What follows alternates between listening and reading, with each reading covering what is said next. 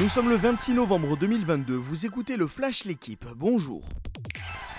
Une victoire aujourd'hui et les Bleus seront qualifiés pour les huitièmes de finale du mondial au Qatar.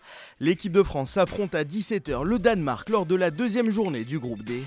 Didier Deschamps devrait procéder à deux changements par rapport à l'équipe victorieuse de l'Australie.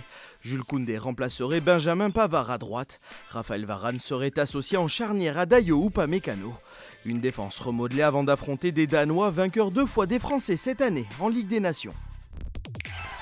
Le Qatar, pays hôte de la Coupe du Monde, est la première équipe éliminée du mondial. Les Qataris ont été battus hier par le Sénégal 3-1 lors de la deuxième journée. Les Sénégalais prennent la troisième place du groupe A, à un point de l'Équateur et des Pays-Bas, hauteur d'un nul un partout. Match nul aussi entre l'Angleterre et les États-Unis 0-0. Les Anglais sont premiers avec 4 points suivis par l'Iran. Les Iraniens ont signé la surprise du jour dans le groupe B avec une victoire 2-0 face au Pays de Galles. Une victoire et une défaite pour les deux équipes françaises engagées hier lors de la dixième journée d'Euroleague. À domicile, Monaco s'est imposé d'un point 80 à 79 face au Bayern Munich. Elio Kobo termine meilleur marqueur des Monégasques avec 16 points. De son côté, Lasvel a été lourdement battu sur le parquet du Panathinaikos 77 à 58. Ce quatrième revers consécutif compromet les espoirs de top 8 pour les Villeurbanais.